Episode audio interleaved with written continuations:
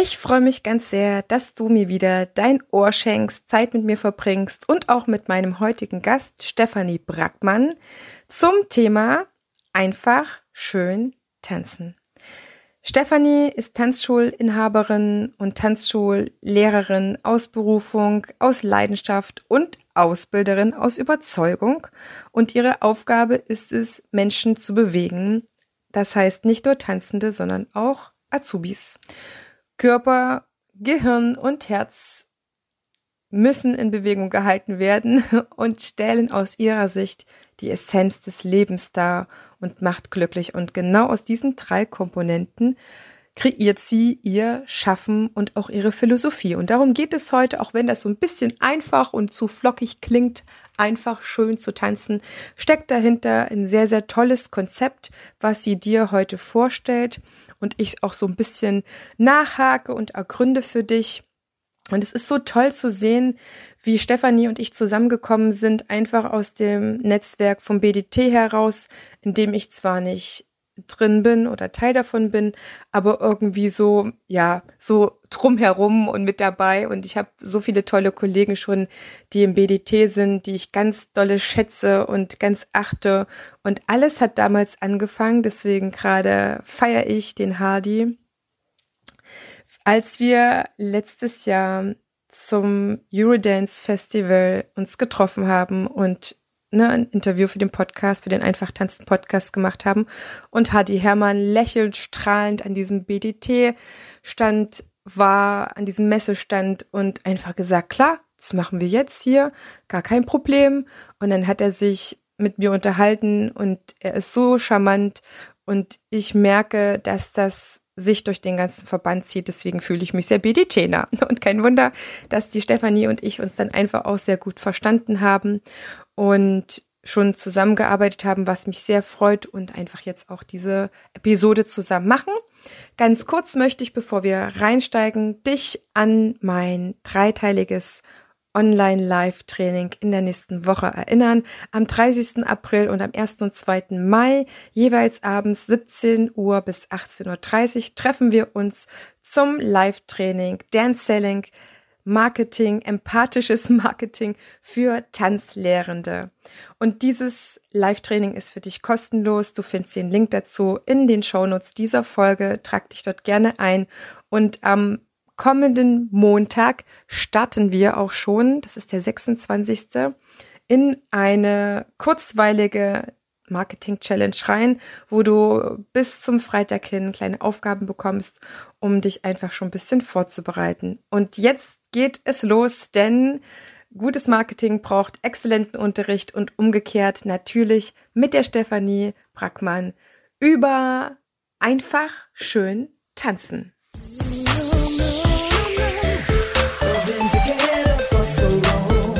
Ich begrüße dich ganz herzlich hier im Tanzfunk, dem Nummer 1 Podcast für geniales Tanzlehren.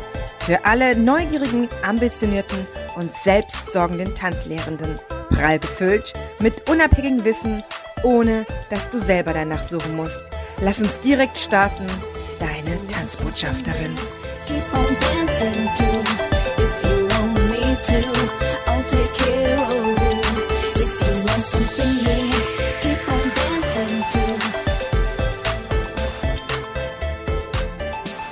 Ich begrüße in der heutigen Folge die Stefanie Brackmann zu dem Thema einfach schön tanzen. Und ich freue mich so sehr, dass wir uns darüber austauschen können, weil das dein Lieblingsthema ist, Stefanie. Ja, liebe Heidemarie, vielen Dank für die Einladung. Ich bin total motiviert, euch meine Eindrücke zum Thema einfach schön tanzen weiterzugeben und freue mich natürlich, heute bei dir zu sein. Lass uns mal ganz kurz anteasern, damit unsere Zuhörerinnen und Zuhörer wissen, ob das jetzt die richtige Folge für sie ist. Wenn du es grob zusammenfassen kannst, in fünf, sechs Sätzen vielleicht, was ist die Essenz für dich von einfach schön tanzen? Die Essenz von einfach schön tanzen ist, dass ähm, jeder Mensch in der Lage ist, tanzen zu lernen. Das ist meine Überzeugung. Und einfach schön tanzen zeigt einfach auf, wie ich es möglich machen kann, jedem Menschen das zu ermöglichen.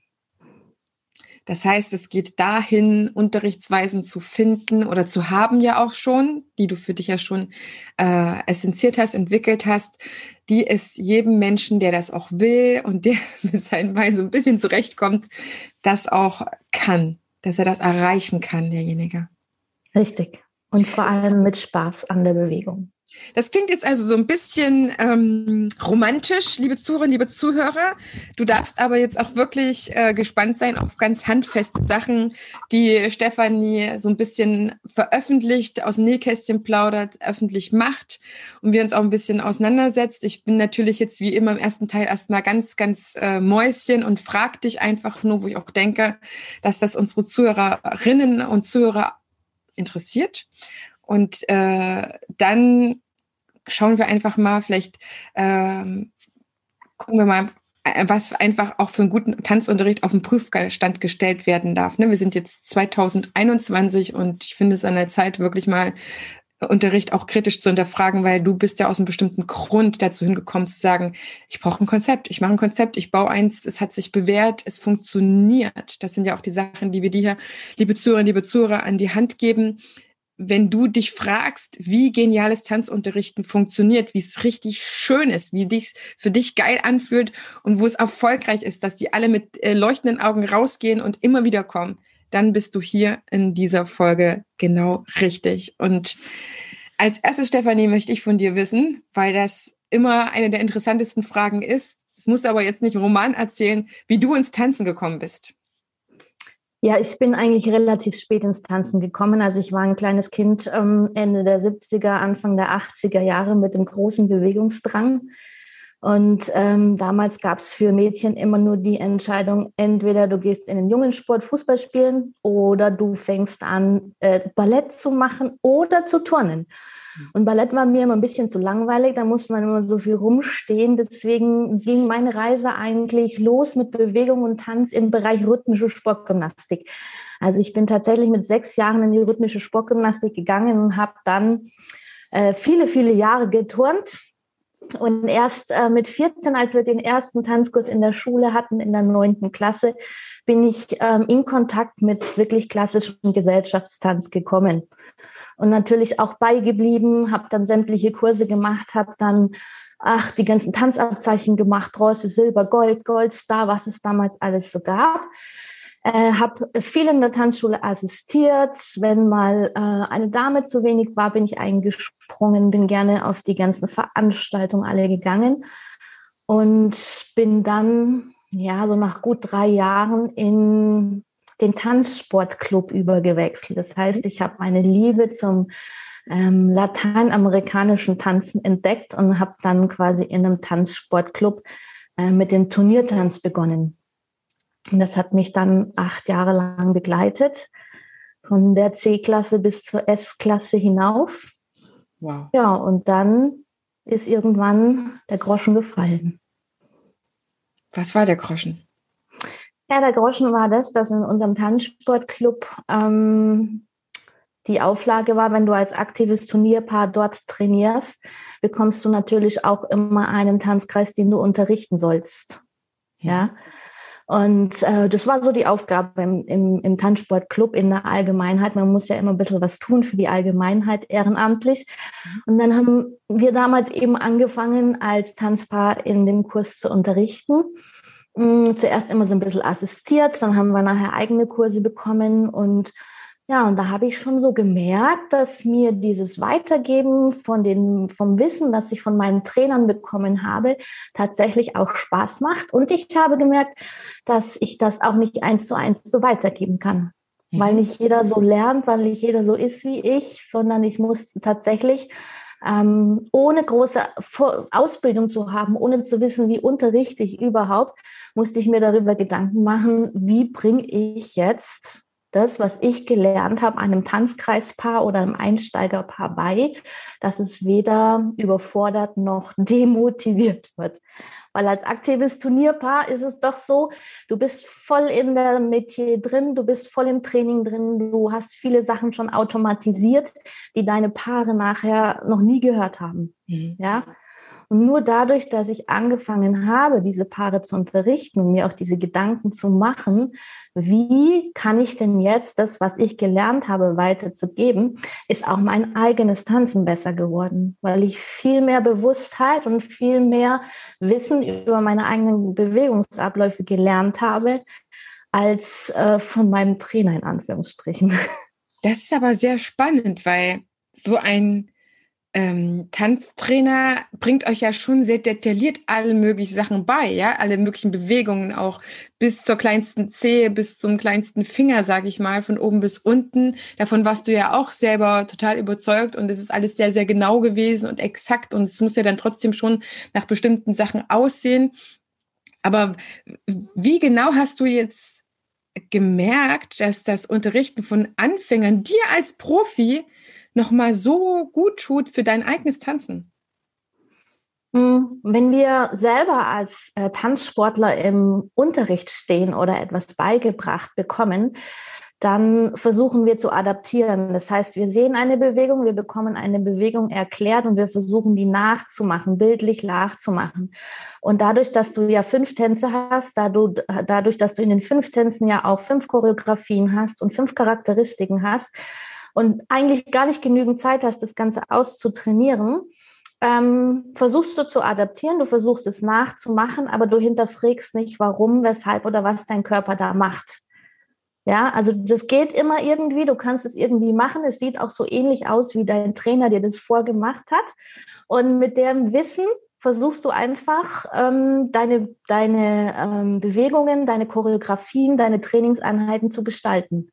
Es sagt dir aber keiner, wie ein richtiger Bewegungsablauf wirklich funktioniert. Na, Im Tanzsport ist es so, es wird sehr detailliert gearbeitet. Was machen die Füße, was machen die Knie, was macht die Hüfte, was macht der Oberkörper, was macht die Schulter, was macht der Kopf. Mhm. Ja? Anstatt ähm, ganzheitlich an, hinzugehen und zu sagen, was mache ich da überhaupt? ist es eine Vorwärtsbewegung, ist es eine Rückwärtsbewegung? Wie sind die Bewegungsabläufe im Körper? Und da musst du dich eben, wenn du das weitergeben möchtest, gerade auch an Anfänger, musst du dir dieses hohe Wissen oder diese hohe Kenntnis, die du hast, das hohe Niveau, das du hast, musst du versuchen, so runterzubrechen und so zu detaillieren und einfach zu machen, dass du sagst, okay, ich fange jetzt mit der Übung an, weil die Übung initiiert die nächste Bewegung und diese nächste Bewegung initiiert wieder die nächste Übung. Und so kommen die Leute Stück für Stück an den Punkt. Und deswegen selber Zeit nehmen, um das Ganze zu analysieren. Und die Zeit nimmst du dir als aktives Turnierpaar am Anfang. Wenn du am Anfang stehst, nicht. Weil du willst trainieren, trainieren, trainieren, du willst tanzen, tanzen, tanzen, du willst Turniere machen, Turniere machen, Turniere machen und Platzierungen bekommen. Aber genau, dieses Wertige und Hinterfragen der grundlegenden Techniken, das kommt immer ein bisschen zu kurz. Das heißt, die Essenz Nummer eins ist, ob Turnierpaar wahrscheinlich oder nicht. Es gibt ja auch andere, die sehr, sehr gut tanzen und jetzt nicht sich durch Wettbewerbe profilieren wollten oder ähm, Turnier getanzt haben. Trotzdem dann, wenn du es jemanden weitergeben möchtest, dich ganz exakt zu fragen, was ist die Bewegung, was macht sie aus, welcher Körperteil ist dafür zuständig, was macht der gesamte Körper, um das dann einfach auch runtergebrochen weitergeben zu können. Richtig. Also ja, es gibt halt so, wie soll ich sagen, in meinem Unterricht, ich habe mir ähm, zur Aufgabe gemacht, ähm, in vier oder fünf ähm, Teilen zu unterrichten. Die erste Aktion ist, stimmt die Körperhaltung. Das ist immer schon das aller, allererste. Ich gucke mir die Leute an, stehen sie richtig, stehen sie gerade, haben sie die richtige Körperhaltung, sind die Körperbausteine in der richtigen Position übereinander, haben sie irgendwelche Fehlstellungen, sonstige Sachen. Das ist das allererste. Und zwar fange ich immer bei der einzelnen Person an. Also ich rede immer ganz viel vom Paartanzen, weil das ist so meine Leidenschaft. Ja. Und ähm, da schaue ich halt immer als erstes, wie ist die Körperhaltung, stimmt die Körperhaltung. Beim Einzelnen stimmt die Körperhaltung, wenn beide zusammenstehen. Der zweite Punkt, äh, den ich mir dann ähm, versuche zu beobachten, ist ähm, die Bewegungsabläufe. Ich schaue mir die Paare an, wenn sie tanzen und gucke, ob die Bewegungsabläufe, die sie machen, richtig sind, ob die mhm. passen, ob die Bewegungsabläufe in richtigen Reihenfolge sind. Und zwar zuerst beim Einzelnen wieder anhand von Körperpositionen und dann wieder gemeinsam im Paar. Das ist auch ganz wichtig, dass die ähm, Bewegungsabläufe passen. Das nächste ist, haben die das richtige Timing? Ja, das Timing heißt, ähm, ja, sind die Rhythmiken in den einzelnen Körperteilen richtig? Haben die das richtige Timing? Zählen die gleich? Die Schritte? Es gibt ja lange Schritte, kurze Schritte, ähm, wie auch immer. Und das dritte ist dann, stimmt die Rhythmik? Also haben beide das gleiche Empfinden von der Musik? Fühlen sie die Musik gleich? Kommen die zum gleichen Punkt? Und ähm, allein in diesen vier Punkten, also Körperhaltung, Bewegungsabläufe, Timing und Rhythmik, gibt es so viele einfache Übungen, die man machen kann mit den Leuten, damit man sieht, okay, stimmt es, ähm, die man aber auch zelebrieren kann und mit Spaß vermitteln kann, sodass die gar nicht merken, dass die jetzt Technik trainieren oder irgendwas Bestimmtes trainieren. Und das ist mir in, in, im Bewegungsab, also im, im Unterrichtsanalyse oder Bewegungsanalyse immer ganz wichtig. Das ist äh, genau, das wollte ich gerade sagen. Das ist jetzt schon die nächste Essenz für dich, liebe Zuhörer, liebe Zuhörer. Es lohnt sich also immer hier auch mitzuschreiben. das war ein kleines Fortbildungsangebot heute. Die zweite Essenz ist, dass wir aufdröseln müssen, dass wir Bewegungsabläufe aufdröseln müssen, um Bewegungsqualität zu gewährleisten. Und das nicht in einer gängelnden Art, sondern einfach in einer systematischen Art. Und wenn du das wie Stefanie machst, ähm, ne, du hast ja deine Bewegungsdemonstration, du zeigst etwas und dahingehend musst dir sowieso schon selber bewusst sein, was du dort zeigst und ähm, wie aufgesplittet du das demonstrierst. Und danach kannst du immer mit dieser kleinen Checkliste im Kopf, sie hat ja genannt, die Körperhaltung, auf die kommt es an. Das ist das Erste. Das Zweite, die Bewegungsabläufe, das Timing checken, die Rhythmik-Ast für den Einzelnen, dann fürs Paar, dass am Ende auch eine Paarharmonie hergestellt werden kann. Und sicherlich kann man das so auch übertragen auf den Solo-Bereich. Es könnte, könnte man sich sicherlich auch so auf den Kindertanzbereich übertragen, auch wenn es da vielleicht ein bisschen angepasst werden würde. Aber das sind vier wesentliche Sachen, die du für dich als Checkliste wahrscheinlich auch immer hast mit der du arbeitest, wo du sagst, arbeite doch so mit auch, weil es ist auch eine Vereinfachung. Professionalität oder geniales Unterrichten heißt auch, ich habe eine Qualität, die sich immer wiederholt. Wenn du mit den Paaren arbeitest, dann machst du das immer erstens, zweitens, drittens, viertens, damit immer eine sehr gute Qualität, die Bewegungsqualität der anderen ja auch entstehen kann, sich entwickeln kann. Ja, richtig. Also das ist eigentlich, also dieses, ich nenne es immer Feedback. Ähm, das ist mein, mein Punkt Feedback. Also ich ähm, betreibe eine Körper-, eine Bewegungsanalyse. Und das passiert aber, das ist eigentlich der letzte Punkt von meinem ganzen Unterrichtsaufbau, das passiert eigentlich immer erst relativ, äh, relativ am Schluss. Also für mich ist es immer ganz, ganz wichtig, am Anfang zuerst zu analysieren, welche Paare habe ich vor mir, welches Leistungslevel habe ich vor mir, welches Niveau habe ich vor mir. Ja, wie sind einfach meine wie soll ich sagen, Möglichkeiten, meine von außen gegebenen Ansätze. Ne? Wie viel Zeit habe ich zur Verfügung in meinem Unterricht? Wie viele Paare sind da oder wie viele Teilnehmer habe ich? Ähm, welches Level habe ich? Welchen Tanz habe ich mir ausgesucht? Ähm, ist es Technik? Ist es Figurenmaterial? Also das werde ich am Anfang erst immer äh, machen und das ist mein erster Punkt, den nenne ich immer Anpassung. Mhm.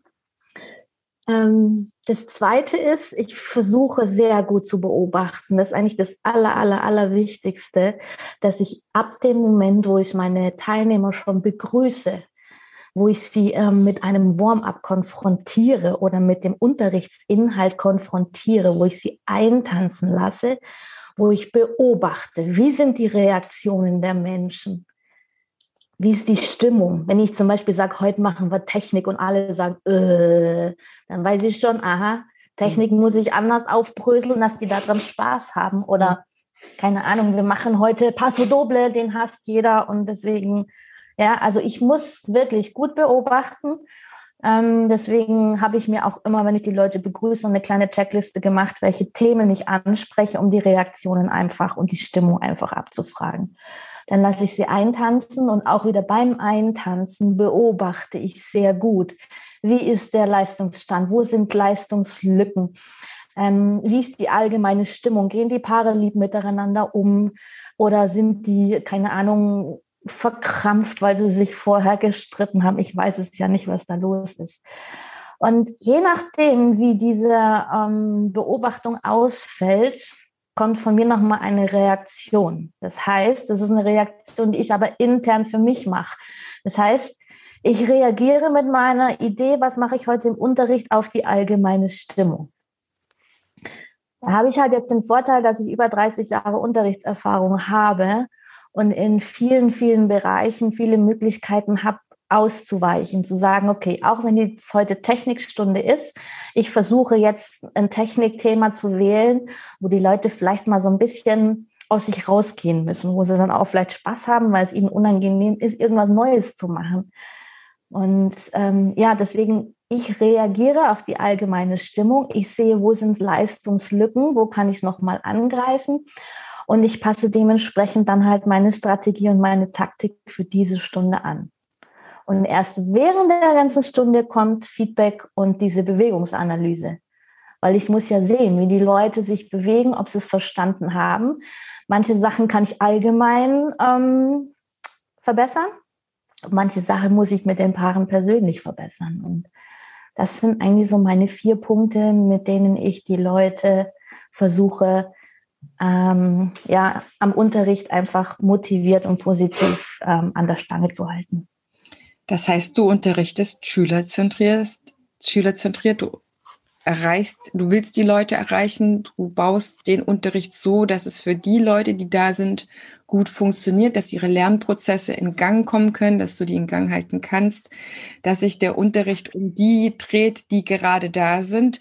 Und du machst auch ähm, genau das, wo ich immer sage, wenn man von einer technischen Lerneinheit gerne upgraden möchte zu einer Emotionalisierung, du gehst auf Tuchfühlung, das heißt, du interessierst dich im ersten Schritt erstmal für deine Zielgruppe und das ist gerade mega beschrieben, was du dann im Detail alles machst, wie du was reingibst, wie du beobachtest, wie du es für dich einordnest und checkst und dann sozusagen final eigentlich erst wenn du diese ganzen Informationen hast, beschließt, wie exakt jetzt die Stunde vorher äh, laufen kann. Und ich glaube, dass du auch währenddessen immer noch mal fein justierst und man eigentlich erst am Ende der Stunde weiß, wie die Stunde gewesen ist, weil es nicht vorher sagen kann, weil man nicht weiß, wie exakt jetzt die Leute reagieren, wie viel Zeit sie jetzt für das und das jetzt äh, brauchen. Das ist, glaube ich, auch schwer für Auszubildende oder ihnen das dann beizubringen, wo ich auch immer noch so denke, okay, man kann Unterrichtsvorhaben haben, aber ich, ich glaube, Ausbilder müssen mittlerweile so tolerant sein und zu sagen, okay,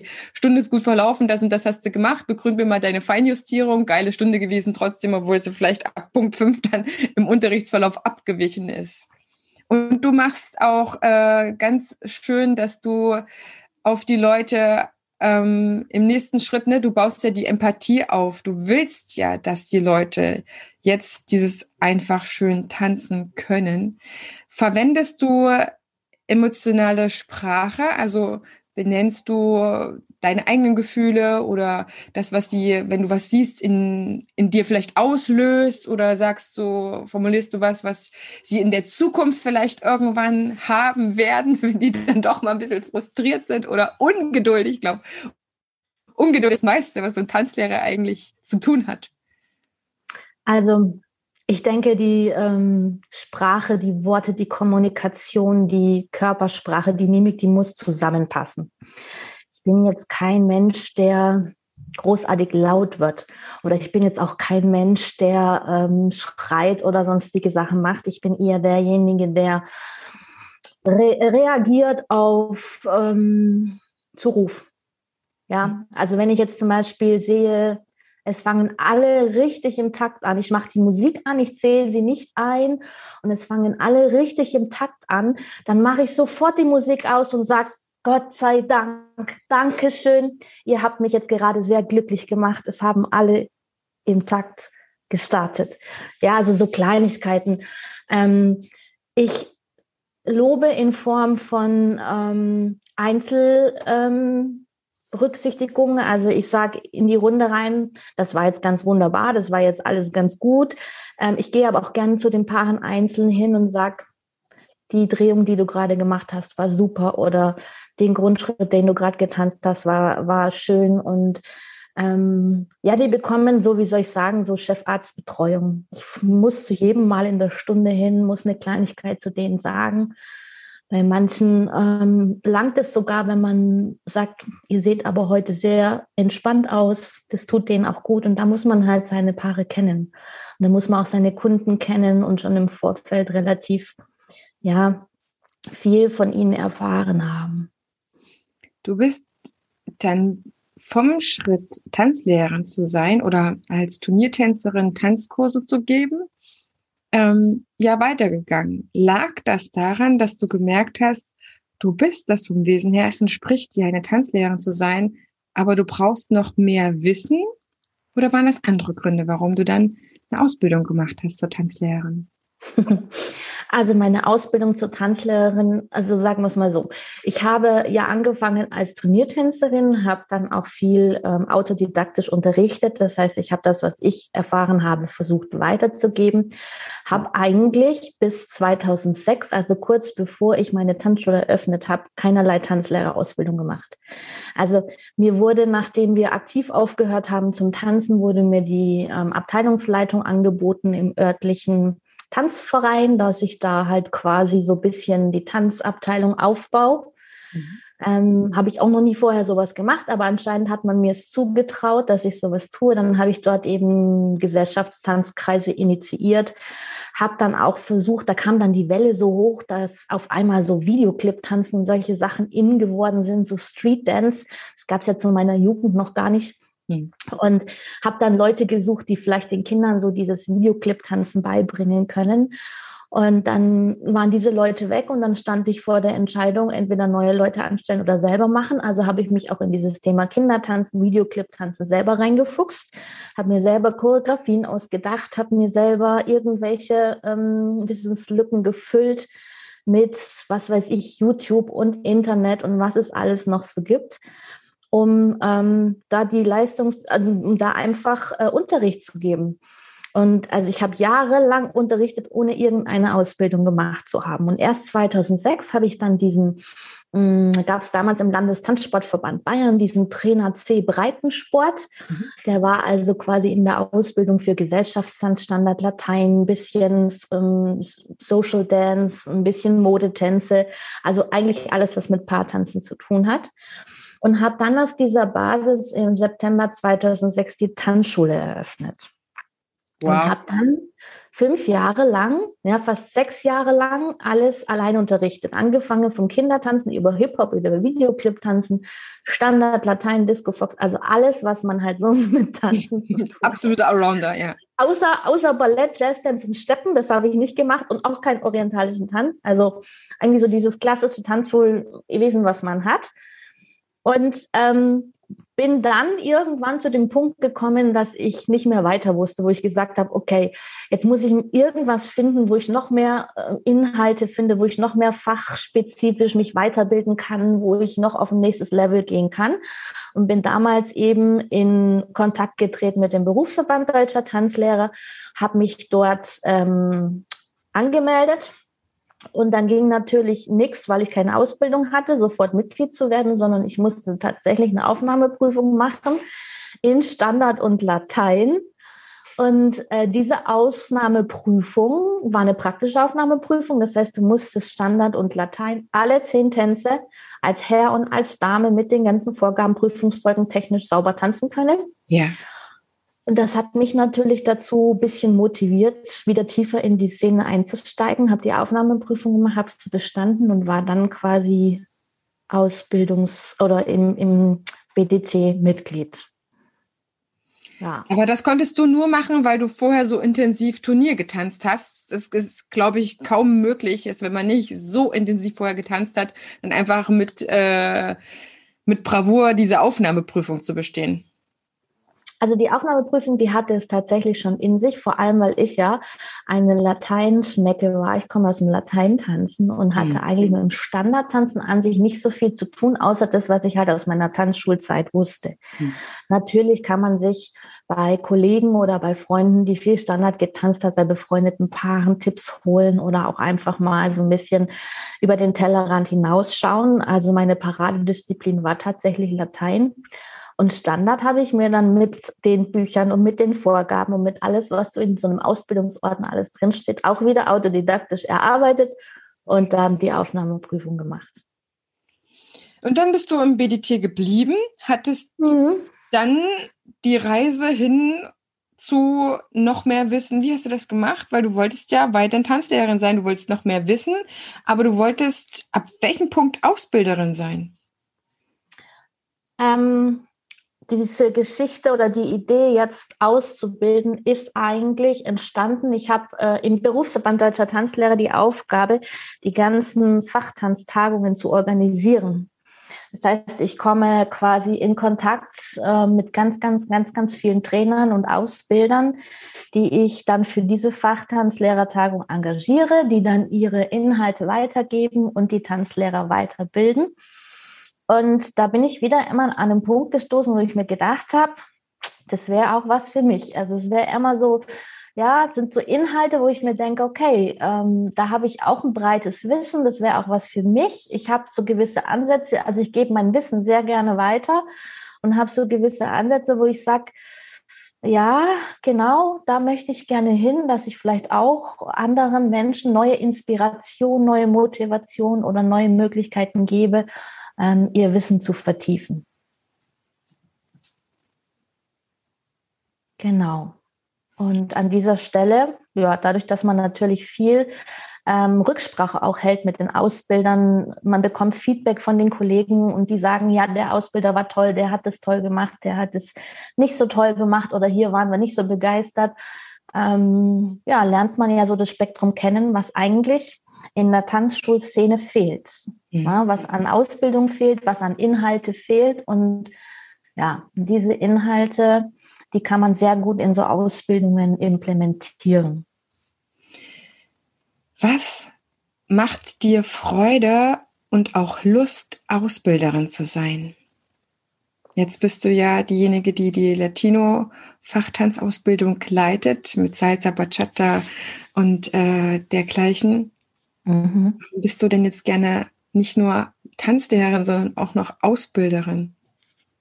Mm, also ich denke, wir Tanzlehrer haben, sind sehr privilegiert. Also tanzen, unterrichten ist ein Privileg, ist tatsächlich ein Privileg.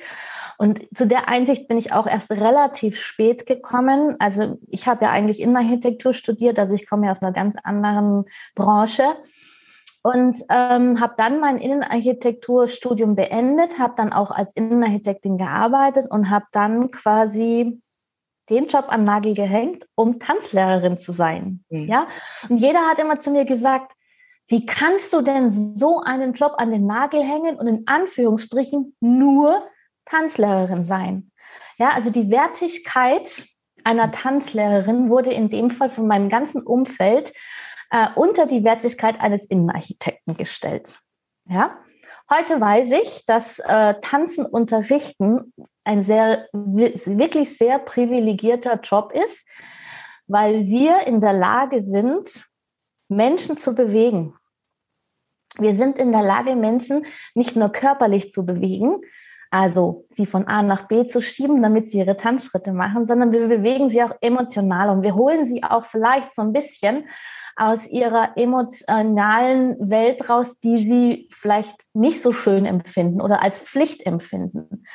Und ähm, ich glaube, es muss mehr Menschen geben, die ähm, ja tanzen in der Welt verbreiten und die auch diese Lust und die Begeisterung fürs Tanzen in der Welt verbreiten. Und deswegen möchte ich ausbilden. Und deswegen möchte ich, dass äh, ganz, ganz viele Menschen sagen, ja, das ist für mich ein Job und ähm, man kann nichts Schöneres machen. Ne? Du bist mit den Menschen in Kontakt in ihrer Freizeit. Die sind positiv gestimmt, da kommt eine positive Stimmung rüber. Du musst dich nicht darum scheren, wie alt die Leute sind. Du musst dich nicht darum scheren, woher die Leute kommen oder was sie haben. Wenn die bei dir am Tanzsaal stehen, sind die alle gleich. Mhm. Ja? Und der, der Grund, der ist, wir wollen die Menschen glücklich machen. Ja?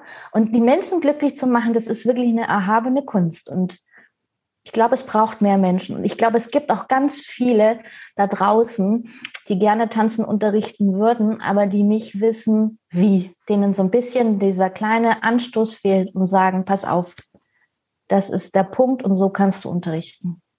Würdest du sagen, du hättest mit, wenn du früher deine Ausbildung gemacht hättest, beim BDT zum Beispiel, auch für dich als Tanzlehrerin eine Abkürzung nehmen können? Ich weiß, dass es wirklich nicht unerheblich wenige gibt, die unterrichten, ohne dass sie jemals eine Ausbildung gemacht haben. Ich selber bin wie du mit einer Zusatzqualifikation oder einer Zusatzprüfung dann ähm, zu dem gekommen, wo man dann vielleicht jahrelang so etwas ausgebildet bekommt. Aber ich habe auch eine Tanzschule gehabt und so weiter. Aber ähm, ich kann immer nur sagen, Leute, macht eine Ausbildung. Erstens ist äh, viel Try and Error sonst dabei. Und es ist einfach schön, manche Sachen einfach von vornherein richtig zu machen und nicht so viel auszuprobieren und Leute vielleicht auch dadurch falsch zu behandeln im Unterricht, ja, oder vielleicht im schlimmsten Fall auch schlechteren Unterricht zu machen, als man eigentlich in der Lage wäre. Ich weiß nicht, ob es jetzt schon zu hart ausgedrückt ist. Hm, ich denke nicht. Also ich denke, dass Tanzen unterrichten und guter Tanzunterricht viel von der Persönlichkeit abhängig ist. Und es ist ein ganz großer Baustein, die eigene Persönlichkeit dahin zu entwickeln, ähm, richtig guten Tanzunterricht abzuhalten. Ja. Der zweite Baustein, den wir brauchen, ist ähm, Taktik und Strategie. Ähm, du kannst dir überall Fachwissen aneignen. Also Fachwissen ist überhaupt gar kein Thema. Geh ins Internet, YouTube oder geh zu einem Kollegen und sag, ich möchte jetzt wissen, wie funktioniert Kizomba oder wie funktioniert Bachata, keine Ahnung. Also Fachwissen ist nicht der Punkt. Fachwissen kannst du dir überall aneignen. Da brauchst du weder einen ein Verband noch irgendwas anderes. Aber was du brauchst, ist Strategie und Taktik. Und du brauchst jemanden, der dir sagt, wie du eine Persönlichkeit entwickeln kannst. Wenn du jemand bist, der dich selber hinterfragt, der achtsam mit sich selber ist, der Bewusstsein hat, kannst du solche Sachen auch noch in gewissen Rahmen machen, also die Persönlichkeit entwickeln. Aber die Persönlichkeit entwickelt sich nicht von selbst. Du brauchst Einfluss von außen, du brauchst Feedback von anderen Menschen. Du musst dich hinterfragen können. Und Strategie und Technik, ja, kannst du dir theoretisch in jedem Buch nachlesen, aber wie das Ganze dann in der Praxis aussieht, das kann dir auch nur jemand vermitteln, der damit Erfahrung hat. Und deswegen sind Ausbildungen so wichtig, und zwar auch wirklich gute Fachausbildungen, weil die dir, ähm, wie soll ich sagen, die Backstage-Situation zeigen, ja. Und das sind eigentlich die drei großen Säulen. Also für mich Fachwissen, Strategie und Taktik und Persönlichkeit. Und die funktionieren eigentlich nur, wenn man von erfahrenen Menschen profitieren kann. In Form einer Ausbildung, in der einfach das Wissen weitergegeben wird. Stefanie, was braucht es denn, um ein guter Ausbilder oder eine gute Ausbilderin zu sein? Weil das ist eine Frage, die vielleicht die beschäftigt, die das vielleicht für sich jetzt als Weiterentwicklung sehen, als nächsten Schritt, die merken, boah, ich, ich gebe gerne meinen Tanzschülern das Wissen weiter. Ich kann mir das auch vorstellen, ne, wie ich, die das auch ähm, Kollegen weitergeben. Vielleicht ist es aber auch schon jemand, der gerade Ausbilder ist und das Gespräch gerade hört und interessiert gerade ist, wie du das siehst, was man dafür braucht oder jemand, der sagt so, hm, ich spiele mit dem Gedanken, das könnte auch was für mich sein, ich bin mir noch nicht so sicher, was muss ich denn da können? Ich bin der Meinung, nur weil du Tanzlehrer bist, bist du nicht gleich ein guter Ausbilder. Also nur weil du guter Tanzlehrer bist, Tanzlehrerin, bist du lange nicht gleich guter Ausbilder. Das sind ja zwei verschiedene Paar Schuhe. Was sagst du? Also ich denke, wenn du als Ausbilder jemanden das vermitteln möchtest, was du tust, ja, das gilt eigentlich für fachübergreifend alle Ausbilder. Wenn du Ausbilder sein möchtest, dann musst du in allererster Linie mal die Bereitschaft haben, dein ganzes Wissen, deine ganze Erfahrung, dein ganzes Know-how, alles, was dir in Zusammenhang äh, mit deinem Thema, mit deiner Branche steht, ähm, weiterzugeben. Ja, das ist das Erste. Das Zweite ist, du musst ähm, wissen, dass man aus einem Auszubildenden nicht einen eins zu eins Abklatsch von dir selber machen kann. Ja, du musst wissen, ähm, dass du sagst, okay, das sind meine Erfahrungen, das ist meine Art zu unterrichten. Und ähm, diesen Stil oder diesen persönlichen Unterrichtsstil habe ich mir erarbeitet. Ich kann dir jetzt an die Hand geben aus Ausbilder mein Fachwissen. Ich kann dir Strategie und Taktik an die Hand geben. Und ich kann dir Ideen geben, wie du zu deinem eigenen persönlichen Unterrichtsstil kommst. Also wenn du ausbilden möchtest, dann musst du in der Lage sein, alles von dir preiszugeben und dem Auszubilden aber noch so viel Freiheit zu geben, dass er sich da selber reinfuchsen kann, selber motiviert überlegen kann, was ist denn für mich wichtig. Ja. Und ähm, ich sage immer, man muss sich hinterfragen, was mich antreibt. Ne? Der, dem einen ist wichtig, dass ich technisch gut unterrichte, also dass die Technik stimmt. Die anderen ist wichtig, dass der Spaß an der Freude dabei ist. Und ähm, wenn ich als Tanzlehrer sage, ich möchte jetzt ausbilden, weitergeben, dann kann ich nur bis zu einem gewissen Teil mein Wissen weiterzugeben und muss aber jemanden anleiten können, auf der Autobahn, auf der Autobahn zu fahren.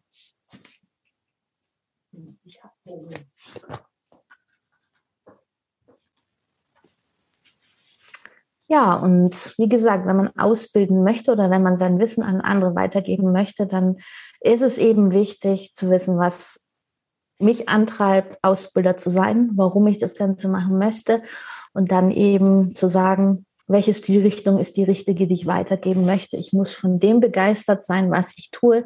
Und die Begeisterung möchte ich dann auch an die zukünftigen Tanzlehrer weitergeben. Braucht es noch etwas um auf den jeweiligen Tanzschüler einz, also Tanz-Azubi einzugehen. Ich versuche jetzt einfach nur zu übertragen, wie bin ich als Tanzlehrerin.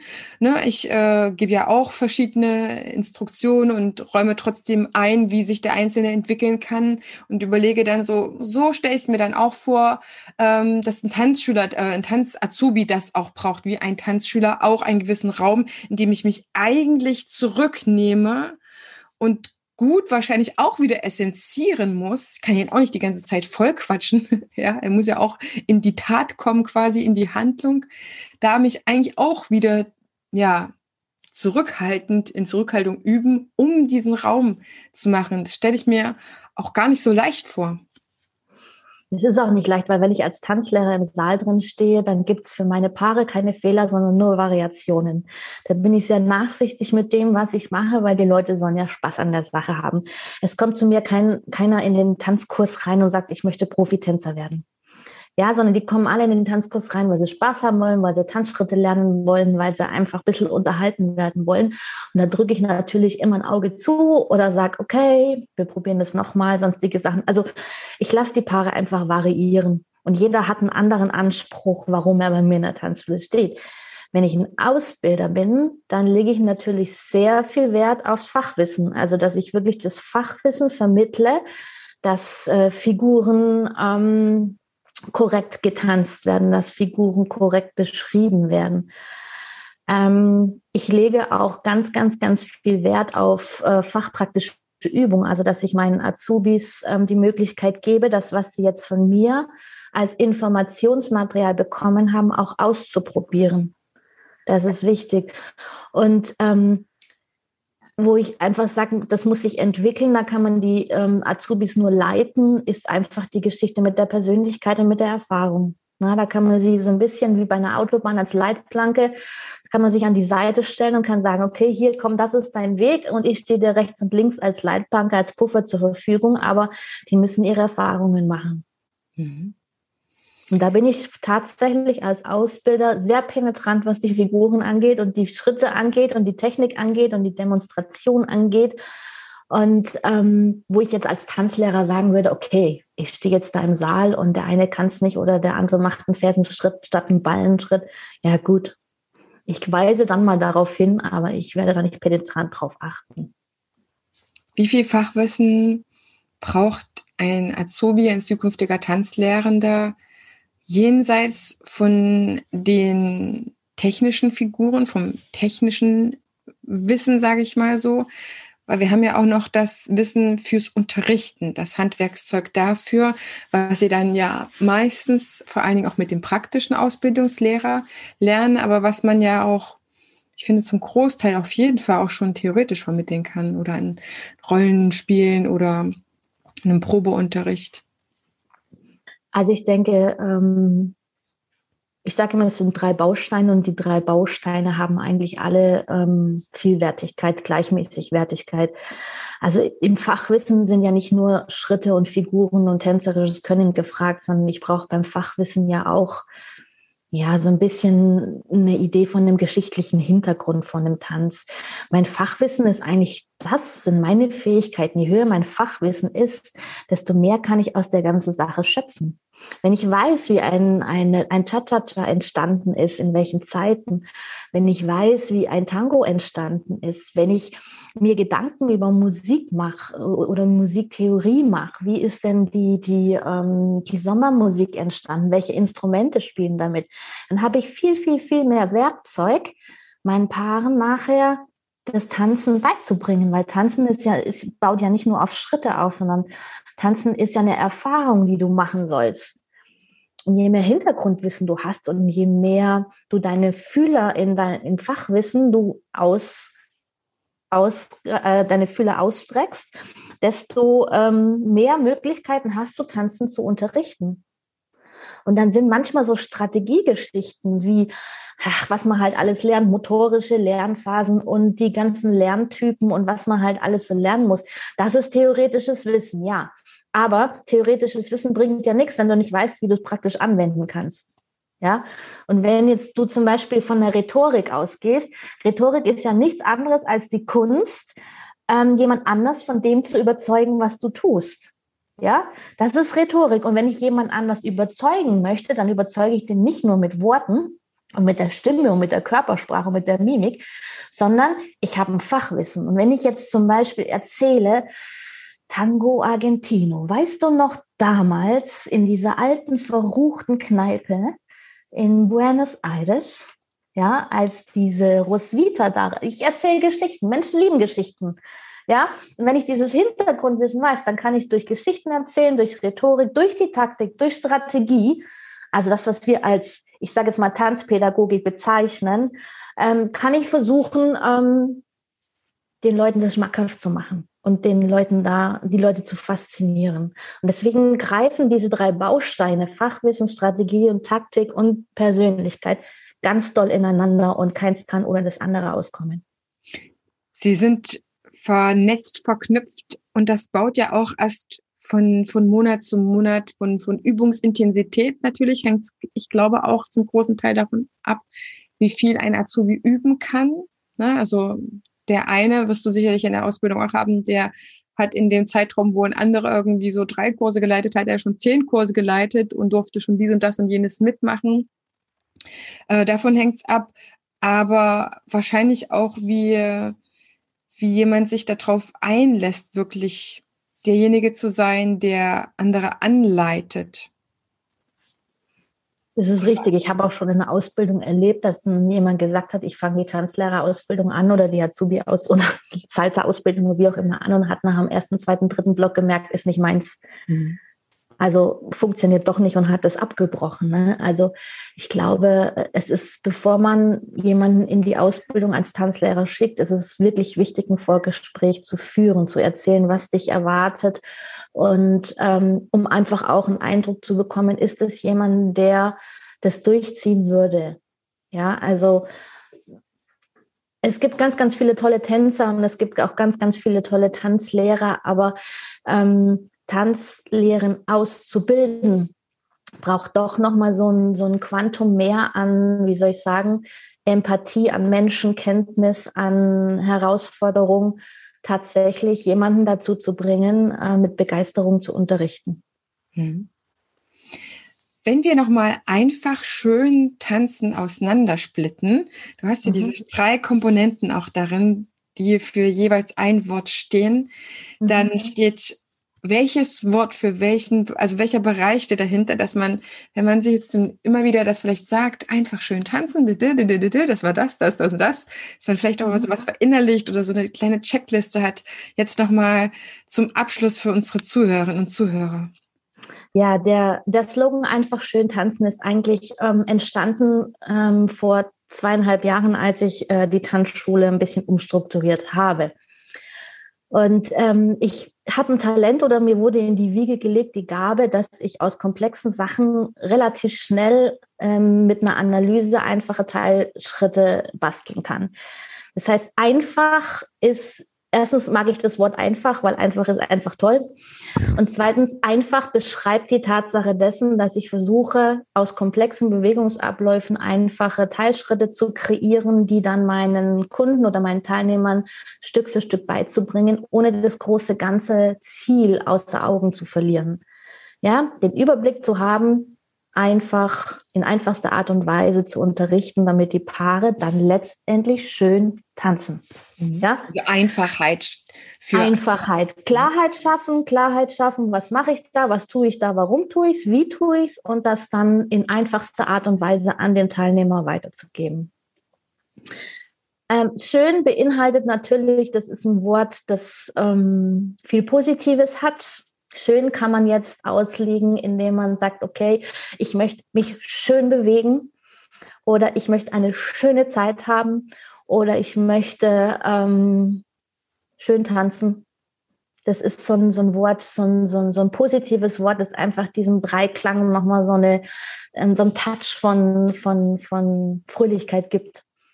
Ich, ja, erinnere mich Zeit, wo man, ich erinnere mich auch an eine Zeit, wo man äh, den äh, geantwortet hat mit schön na, auf die Frage, wie geht's dir? Es gab mal eine Zeit, da hat man nicht gesagt, mir geht's gut, sondern mir geht's schön. So, da steckt das für mich auch ein bisschen mit drin. Mhm. Ja, und tanzen ist tanzen. Tanzen ist Bewegung auf Musik, tanzen ist Bewegung zum Rhythmus und ja, tanzen macht einfach glücklich auch vielleicht so, worum geht's, ne? wenn ich das jetzt als Tanzlehrer mir das immer wieder hernehmen würde, was, was, wofür du stehst, wo du auch davon überzeugt bist, reduziere es auf, aufs Einfache, mach es nicht kompliziert, lass es so weit kommen, dass es für die anderen sich schön oder gut anfühlt, dir es auch gut dabei geht beim Unterrichten, das darf man auch nicht vergessen.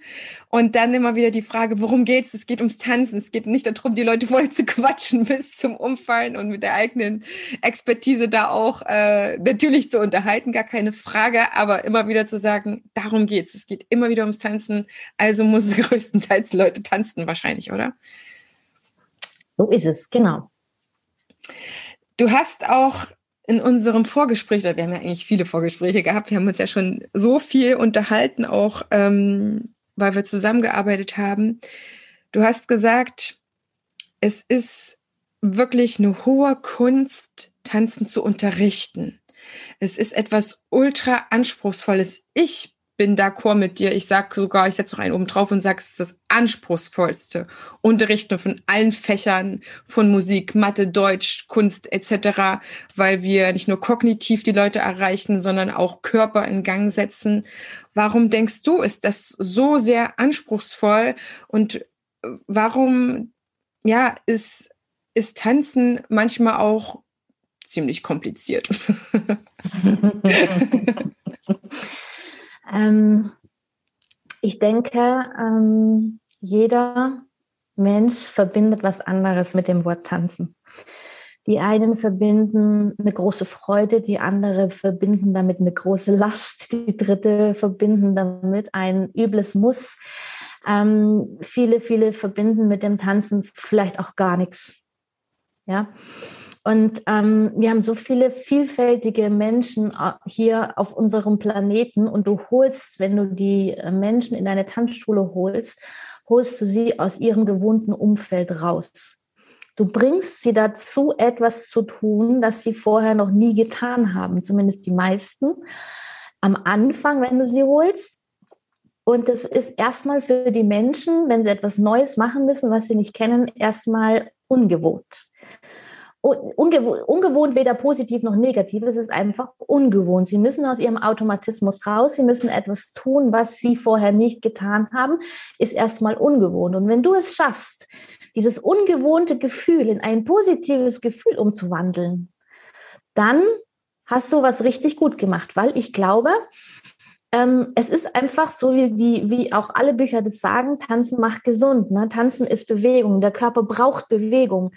Der Körper braucht Sport, der Körper braucht ähm, gesunde Ernährung. Das können wir mit dem Tanzen vielleicht jetzt nicht unbedingt verbinden, aber er braucht Bewegung und unser Gehirn braucht auch Nahrung, positive Nahrung. Und ähm, ich denke, deswegen ist es so eine hohe Kunst, die Menschen dazu zu bringen, aus ihrem Alltag rauszugehen, was Neues zu erfahren, das Ganze positiv zu erfahren und dann vielleicht auch in einer gewissen Art und Weise zur Gewohnheit zu machen, was einfach nur gut ist für die Menschen, weil die Menschen wollen glücklich sein.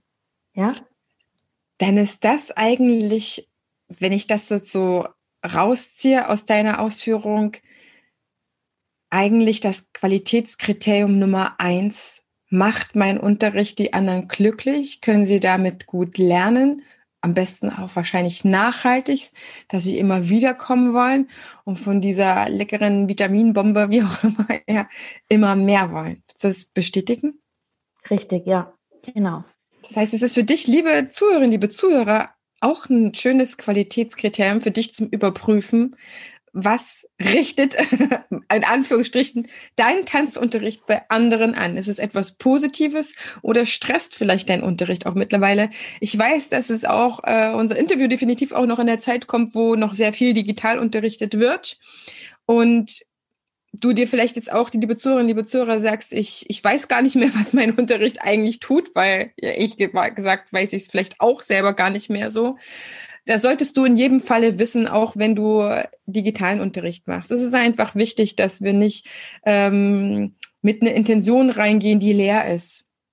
Ja, ich, ich unterstelle jetzt auch niemanden, dass er mit einer negativen Intention reingeht, aber manch einer Tanzlehrer darf wirklich auch sein Privatleben aus dem Unterricht raushalten, weil sonst hat man ein bisschen zu viel persönliche Intention drin, die da nichts zu suchen hat. Das meine ich aber nicht, sondern dein Unterricht darf immer wieder überprüft werden, Stefanie, oder in regelmäßigen Abständen, was mein Unterricht eigentlich mit den Leuten macht, was es bewirkt.